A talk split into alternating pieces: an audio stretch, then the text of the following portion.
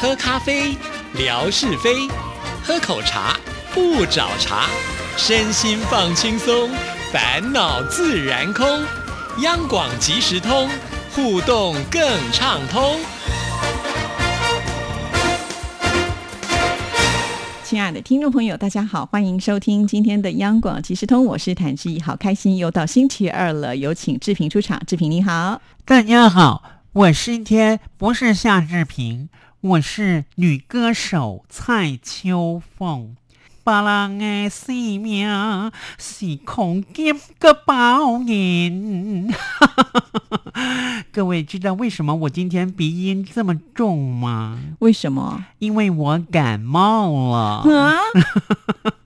感冒了，感冒还来上班，你就应该在家里面好好休息呀、我以为你要说啊，感冒了还敢到录音室里面来堵我？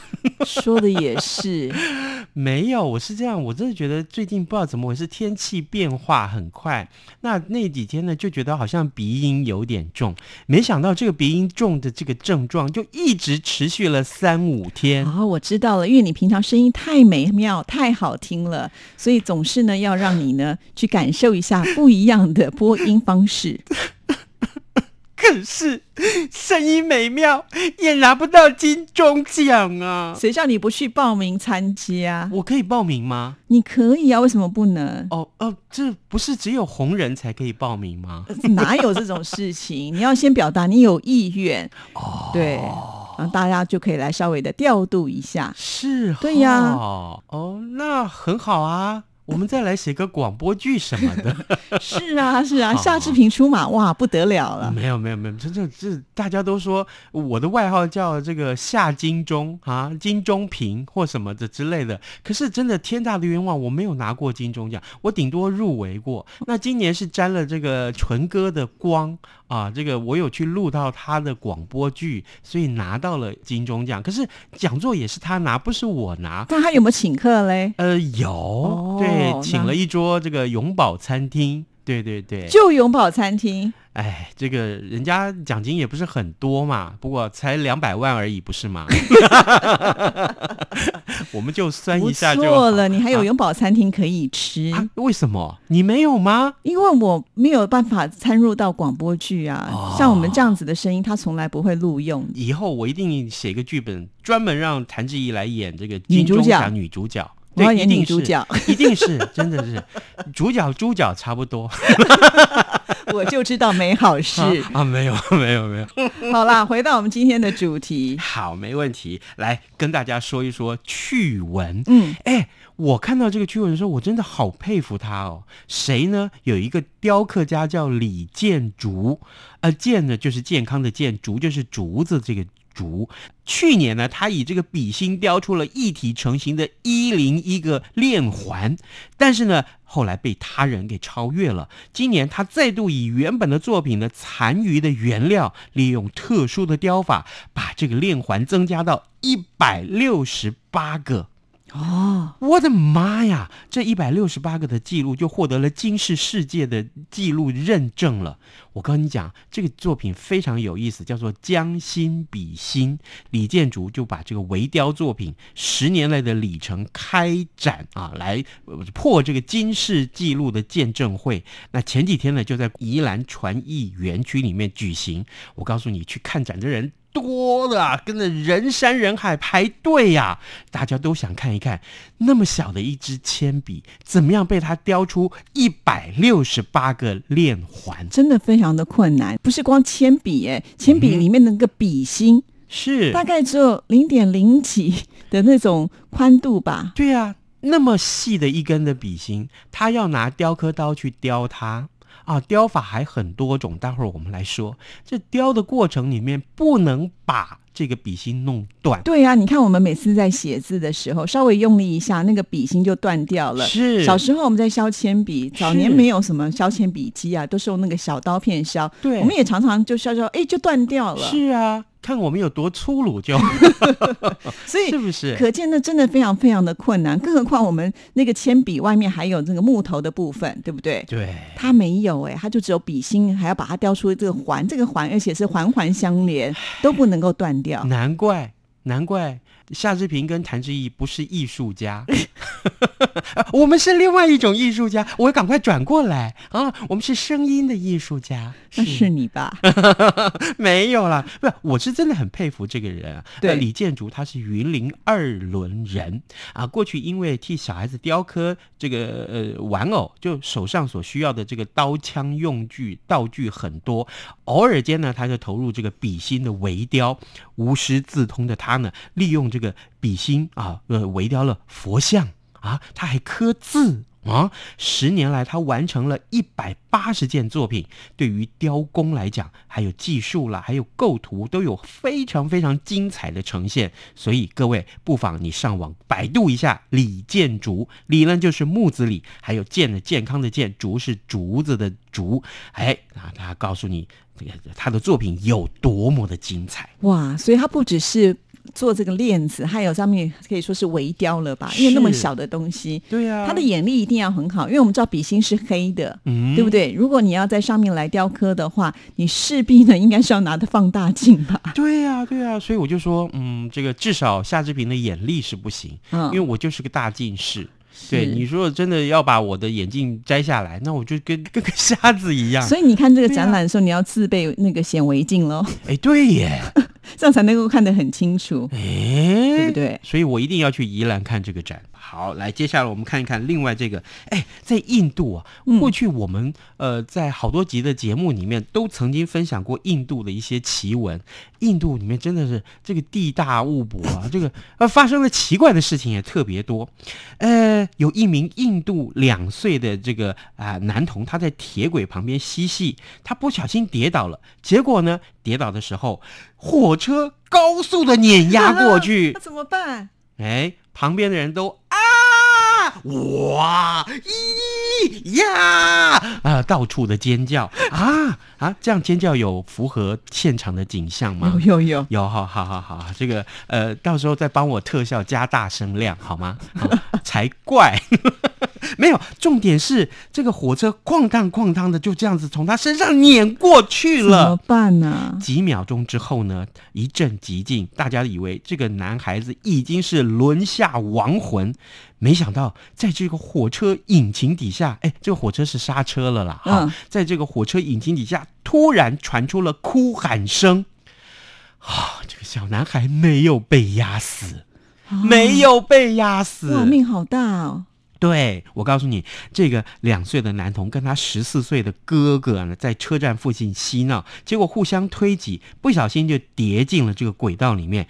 当他正要起身来继续跟他哥哥玩游戏的时候，突然那个火车就这样子疾驶过来，反应不及，火车还是直接从这个男童身上碾过。不过呢，驾驶赶快就下车去查看，没想到这个小男童是毫发无伤，对，毫发啊毫无发伤，无伤，他只是受到一点惊吓而已，他呢就卡在那个引擎的凹槽里面。哎呦，命真大对，去吃个猪脚面线压惊吧，哦，是不是？还好。还好，对，然后呢，这个呃，火车驾驶当然就是安抚一下这个男童，然后呢，顺便赶快把呃男童交给在在旁边的妈妈。这个妈妈真是吓到屁滚尿流，完全是吓坏了，完全说不出话来了。是太可怕了。不过还好，就是最后的结果没有让大家觉得很可怕。对，真的幸好，如我说这个各位家长，你要不要注意一下自己的孩子，好不好真的？你如果到了这个呃，比如说铁道旁边，真的要不得不经过铁道，让孩子也要下来这个停留，你千万注意一下，嗯是不是有火车要经过？如果是的话，请你特别注意孩子们的安全，对因为也许你的孩子不会像这个印度的小朋友一样那么的幸运。真的，因为这里本来就不是玩耍的地方，真的啊、就真是的如果要通过的话，就要快速的通过了啊、嗯嗯，好，接下来我们来看一看另外一个印度的趣闻。哦又是印度，对，又是我就说印度事情很多啊，很忙啊啊！印度的新闻编辑们是不是？印度有一名十八岁的男子，他日前感觉到，哎。哎，肚子很痛哎嗯，怎么办？所以他到医院去求诊，没想到院方检查的结果发现，这名男子的腹部竟然有铁钉。为什么有铁钉？他要吃铁钉吗？不但有铁钉，他有三十多根铁钉，真的还假的？你说他是不是吃铁钉？他如果不吃铁钉，怎么会肚子里面有对呀、这么多铁生出钉？这么多铁钉。 是啊，另外还有螺丝起子，另外还有缝衣针，等等一下，他吃这些不会就是在吞进去就先伤到喉咙或卡住或干嘛吗？这我就不知道啦。你要问他，今天我等一下打电话给他。所以这是他自己吞进去的吧？对，我告诉你，就是这个男子呢，他呢发现肚子很痛，所以他的家人立刻把他送到医院去，然后呢照完了 X 光啊，发现他的腹部大量的异物，与询问之下才知道，原来他吞下这些东西已经长达两个月。哇，那两两个个月以月后肚子才痛，那也真是挺厉害的喽。是啊，那紧急动手术喽，就把这个男子体内这些异物通通取出来。不过这个手术前前后后整整花了他三个小时。手术以后，这个医师就把这所有东西拿出来，通通罗列放在这个板子上面，放在布上面，才看到说，哈，你看有三十根七公分长的铁，啊怎么吞得？下去啊？我们要吞一个是药都已经觉得这么的困难，更何况是铁钉那么的硬邦邦的东西，而且喏这么长。还嗯有，还有，还有一把粗糙的不知名的这个铁制工具，啊还有十公分的长铁棍，铁棍也能10公吞，分，十公分呢，还有四根缝衣针，还有一把螺丝起子，所以总重量达到三百公克。哇！那他真的是没有什么胃穿孔啦，或者是什么嗯内脏的破裂之类，我都觉得已经是奇迹了。他是印度的无敌超人吗？还是钢铁人吗？不知道、还欸、是什么英雄吗？为什么可以吞这么多东西？肚子还隔了两个月才痛。真的，他会不会经过那种大磁铁的时候就被吸过去？所以啊，哎哎，对耶。然后他这个出国的时候，经过那个那个 X 光机 X 光机的时候，哔一哔定哔会哔叫哔，对啊，哎，你把身上东西掏出来，哎，掏不出来，要进医院才掏得出 来。好可怕哦！对啊，不是，我从前读过这样的一个新闻，嗯意思就是说，呃，其实他会吞这么多的这个呃金属制品，是因为他心里面有一些毛病，他是哦心理的疾病导致他要去吞这些铁制品或钢制品，获得某种程度心灵的满足，他才会今天够了，今天吞三根就够了，明天再说。哦是，所以他是即使拿出来了这些铁钉之后，恐怕还要看心理医师就对了。是没错对，这是某种这个心理疾病，但那个疾病我坦白讲，就是年代久远，大概已经三十年了， 我就没有记住。但真的，我觉得太厉害，因为我们很难想象，就像刚刚志毅说的，我们要吞一颗药，那个胶囊，对我们就觉得很困难了，更何况是铁钉，而且刚刚讲最长的还有十公分，，对，真的，而且是针，怎么吞呐、我的天是呐，啊，哎，你等一下，我肚 子痛，我去照一下 X 光。好可怕、啊！我是不是因为这么十几年来吃太多任何什么杂七杂八个食物，让我变得这么的胖？结果不得已就你看胖成这个样子，我去照一下 X 光。接下来我们请范崇光来带路 一下，啊、不行吗？其实你还好吧？我觉得、啊你一直每次都说你很胖，我都觉得，我跟你讲，还好我真的三年胖了十五公斤哎、但是你很快乐啊，你很健康啊，你居然看得出我很快乐，你哪一只眼睛看因为得出你我吃东很西快的时乐？候就很快乐啊，哎，对耶，对呀、啊。哎，对耶，怎么办？你又不是含着眼泪吞那些食物的我，丝毫不想瘦下来， 因为我发现我胖了以后啊，好多人都说：“哎、你这样好可爱 哦。我觉得就是体重是一个数字的迷思，重点是要看你这个人到底健不健康。比方说，对如果你真的没有很胖，可是你有脂肪肝，或者是你有三高，那还是得要控制一下嘛，对不对？是不那如果是说呃这个数字稍微多了一点点，可是你心情是愉悦的，或者是你检查的报告里面没有什么红字，我觉得也还好吧。”谭志毅，我发现我肚子里面真的有一样东西。就是蛔虫，那个蛔虫就是你，你怎么都知道我的心情了？呃呃呃呃呃呃呃呃，哇，原来我是夏志平的蛔虫，那我应该吃的很肥。 重点是你应该不想离开我的肚子吧？ 冬天了啊，温这个气温这么低，很温暖的。所以我准备冬眠了，就对了。蛔虫会冬眠吗？嗯，不这是知一道个好问题。 没有啊，在这边的爆自己的料一下。嗯最近我开始做一件事情，什么？事情？我开始找健身教练了。你上次就说过啦，有没有哦成真的果吗对啊，我你说你明年要来的时候展现你的六块肌，哦，是哈。那这个告诉大家，上课的结果，我发现我真的是非常非常喜欢爱上健身这件事情。我已经开始慢慢慢慢看能不能练到六块肌。哇，这样太棒！以后你吃东西就没有什么障碍了。有啊，为什么？还是会啊，练成六块肌以后就不能吃炸 鸡了。其实我觉得还可以，就是不要吃这么的多，然后再加上你有运动，应该是可以的啦。这是理想状况。嗯谭志毅，你难道不了解这是理想状况吗？就不要吃这么多。你哎、像我也是会吃这些东西的啊、啊虽然我自己很忌嘴，但是我知道吃了这个东西之后，可能就接下来的一段时间我都不要吃这么油腻，就可以稍微平衡一下。你好克制哦，啊你对真呀、的克制能力太好了。因为我太容易胖 啦。我每次讲大家都不相信，我要不是这么克制的话，我现在可能应该是 我告诉你，我现在仔细看谭志毅，他的嘴巴里面有机关，什么机关？各位都没有发现，其实他的嘴巴里面有一个拉链， 那个拉链呢，是我们从外面看不仔细看看不出来的。他每次吃饭的时候就把那个拉链拉起来一半，然后呢就只剩一半的嘴巴，所以呢再怎么大的那块肉啊或什么青菜啊都吃不进去，他只好慢慢吃，慢慢慢慢，等大家都吃完了，他还没有吃完，所以呢这时候他就瘦了。这是我们今天在这边一定要告诉大家谭志毅身上最大的机密。原来你才是我肚子里面的蛔虫。 这一集的节目叫《谁是谁的蛔虫》。